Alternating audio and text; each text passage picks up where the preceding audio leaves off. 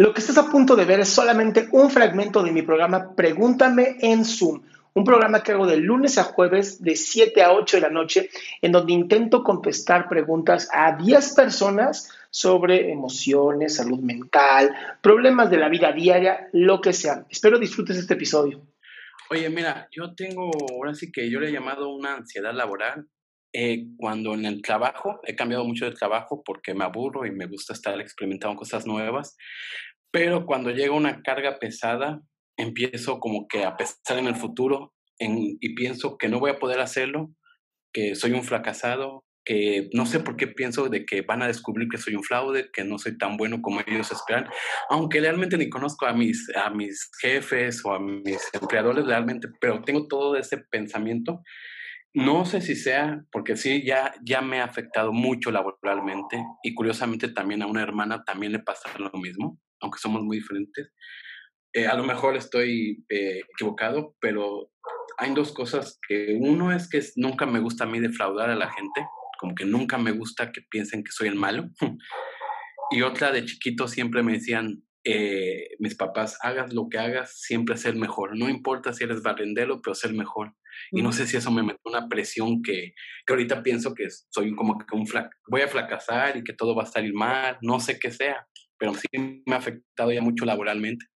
Ok, va por, va por partes mi respuesta. Uno, búscate un trabajo que tenga, que te pague bien, que te deje tener tiempo libre para poder encontrar tu pasión en la vida, cabrón. O sea, okay. esto, es, esto es bien importante, bien importante. Encuentra ese trabajo que digas, me deja hacer lo que quiero. ¿Ok? Esa es la primera. ¿Por qué? Porque si estás pase y pase por diferentes trabajos, normalmente habla de que no, no has encontrado lo que te apasiona a ti y por eso estás buscando por muchas partes. Entonces, lo primero es encontrar qué te apasiona a ti.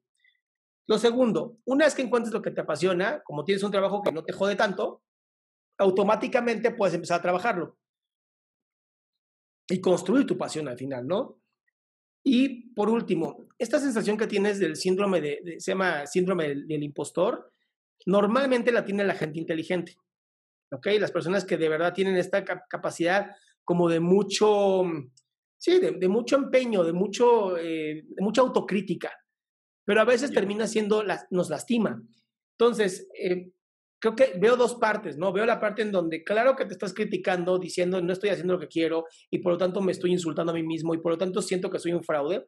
Y por el otro lado es el, güey, no estoy encontrando la pasión en mi vida y esto me afecta. Y esto como me afecta a mí emocionalmente, pues obviamente también me va a afectar laboralmente.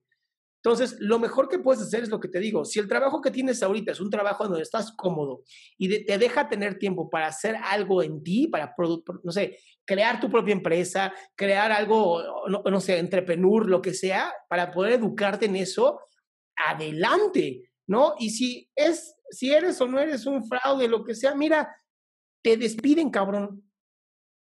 O sea, no te jodas por eso. Y si vas a poder o no con el futuro, te soy muy honesto, ese es el problema de tu yo del futuro, no tuyo de ahorita.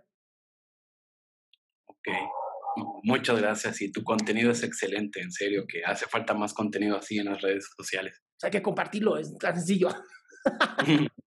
gracias. A ti, amigo, hasta luego. Qué bueno que te quedaste hasta el final. Si quieres ser parte de este show, lo único que tienes que hacer es entrar a www.adriansalama.com y ser de las primeras 10 personas que hagan su pregunta en vivo.